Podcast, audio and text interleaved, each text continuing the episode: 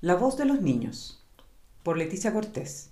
Siendo médico general en Rengo, tenía que definir un área de especialización. Sabía que mi ideal era trabajar con niños.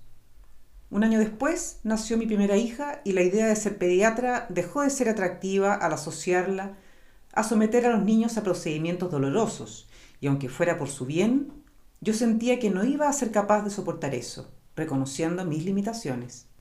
Me motivaba la especialidad de psiquiatría infanto-juvenil, por sentirme tocada internamente por niños que no lo pasaban bien, que sufrían, que se angustiaban, por aquellos que nadie se preocupaba de preguntarles qué les ocurría. Sentía la imperiosa necesidad de convertirme en la voz de esos niños y niñas, ante sus familias, ante el mundo, para comunicar que cuando sus padres pelean, ellos sufren, que les duele y se asustan cada vez que su padre llega borracho, que sufren en silencio por el espantoso e inexplicable hecho de ser abusados por quien se supone debía cuidarlos. Seguí esa voz interior y me convertí en psiquiatra de niños y adolescentes. De eso ya han pasado 11 años periodo en el que he trabajado con muchos niños y niñas y jóvenes traídos por una serie de síntomas y quejas de sus cercanos, sus padres, la escuela, etc. En la inmensa mayoría de los casos, nadie se ha detenido a preguntarles ¿qué te pasa? Más bien solo han recibido reproches. En muchas familias hoy persiste el convencimiento de que los niños no sufren, de que la infancia es siempre feliz, de que no se dan cuenta de lo que sucede a su alrededor, adultos que no logran explicarse el origen ni el contenido de su tristeza ni la baja en el rendimiento escolar. Cuando les respondo sobre qué le ocurre a su hijo o hija, se sorprenden con la idea de que la reciente separación de los padres, por ejemplo, les puede haber afectado. En ese contexto me tocó atender a una jovencita de 12 años que llamaré María, quien presentaba hace un mes un cuadro clínico caracterizado por mucha inestabilidad emocional, alucinaciones visuales y auditivas, crisis de angustia con conductas tales como esconderse, agitación, incluso lesiones autoprovocadas, por ejemplo, rasguños de brazos y piernas. Previamente, un prestigioso psiquiatra le había diagnosticado un cuadro conversivo e indicado fármacos. Más aún, otro médico alarmó sobre una posible psicosis. María, hija única de padres separados hace algunos años, vivía con su madre, y mantenía una relación cercana y frecuente con el padre. Cursaba enseñanza básica en un colegio privado con muy buen rendimiento escolar, buenas relaciones sociales con sus pares y era catalogada como líder. Otros antecedentes señalaban una depresión posparto en la madre, con tratamiento farmacológico hasta la fecha, y que obligó a suspender la lactancia materna. Producto de la separación de los padres, María y su madre se cambian de domicilio y de colegio. Profundizando la mirada más allá de los síntomas, María me pareció una niña inteligente en su modo de hablar y de relacionarse, despierta, establecía buen contacto, pues se notaba presente y su mirada estaba atenta en la entrevista, pero angustiada, asustada por lo que le estaba ocurriendo, al punto de referir que no podía hablar de lo que le pasaba. La niña a la que veía se lo prohibía, amenazándola con hacerle más daño si hablaba. Con honestidad, claridad y calidez, intenté empatizar con ella, validando sus sentimientos, explicándole que mi único interés era tratar de ayudarla, pero que no podía hacerlo si no me contaba lo que le ocurría.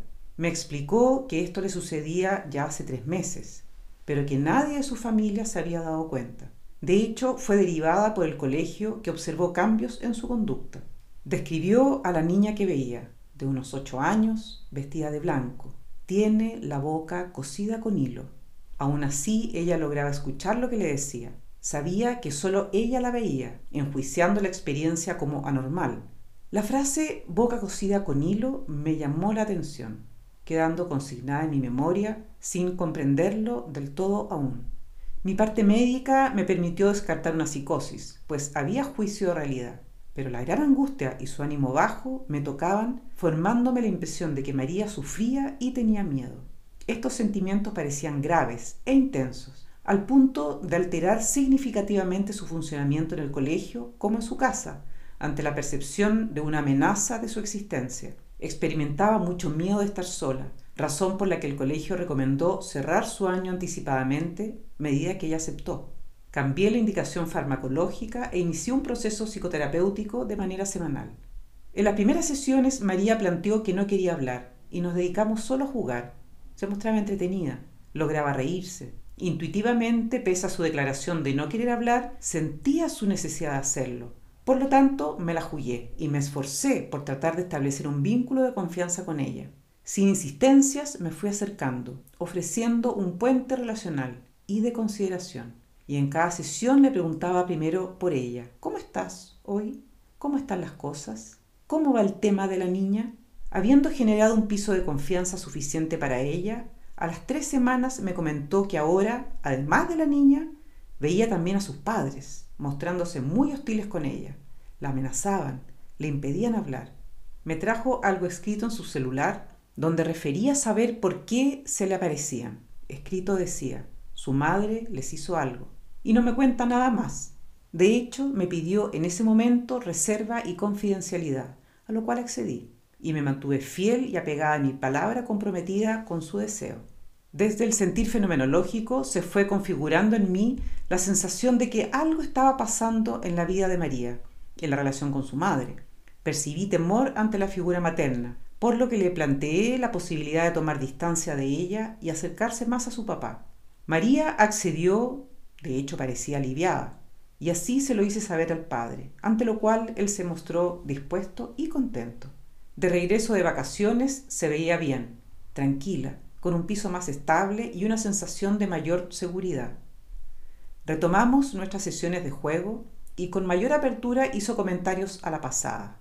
Me gustaría irme a vivir contigo como también que no tenía opción de decir lo que pensaba. Finalmente, que se sentía obligada a ir un viaje con su madre por las vacaciones, pero que no quería.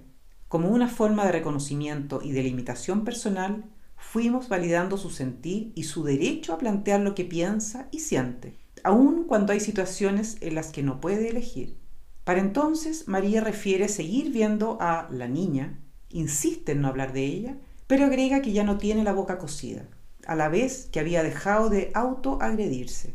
Considerando la evolución que tuvo y la información que ofrecían sus palabras, estimé que los fármacos no habían tenido gran efecto, decidiendo una baja progresiva de los mismos, ante lo cual María se mostró muy de acuerdo.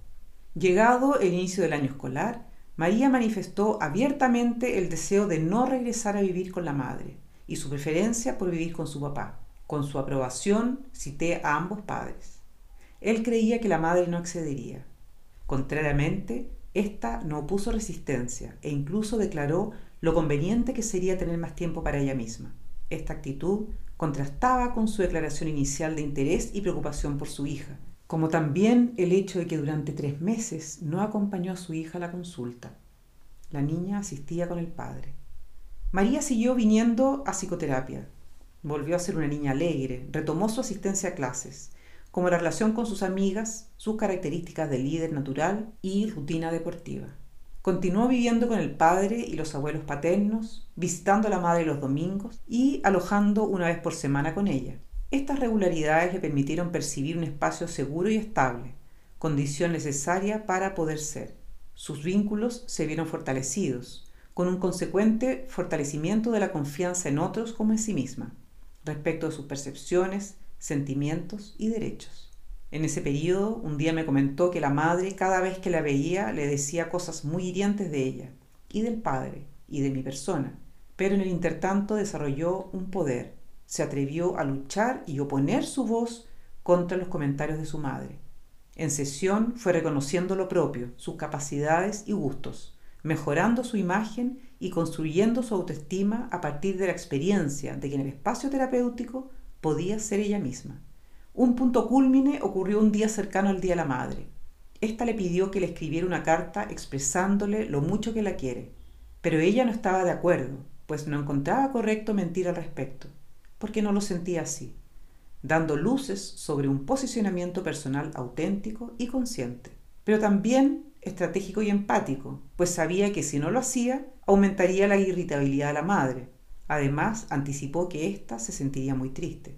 Como terapeuta, tomé en serio sus palabras, validando ambas posiciones, buscando su aprobación interna y su sentir como correcto y honesto hacia sí misma. Como alternativa le sugerí escribir una carta donde desearle algo que ella sintiera realmente como bueno para su madre. Por ejemplo, desearle un buen día, integrando ambas partes de su sentir hacia la madre como hacia ella misma. Es decir, reconocer en algo a la madre, pero sin tener que decir cosas que no sentía ni mentir, mostrándose aliviada y conforme con esta opción.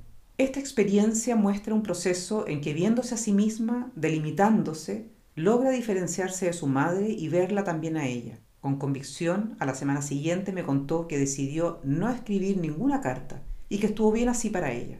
También que su madre se cambiaría de casa y allí no habría una habitación para ella. Si bien María siguió mejor, continuó viendo a la niña cada vez con menos frecuencia y sin perturbarse tanto, logrando así soportar mediante la percepción de sus capacidades y de su propia imagen esa situación, pero aún quedó camino por andar. Desde mi percepción y juicio, el vínculo con la madre no fue nutricio. Ante la ambivalencia de la madre, María no lograba comprender el doble discurso de ésta, protegiéndose mediante reacciones de coping de tipo huida, ante la amenaza a su poder ser en el mundo, así como poder ser ella misma.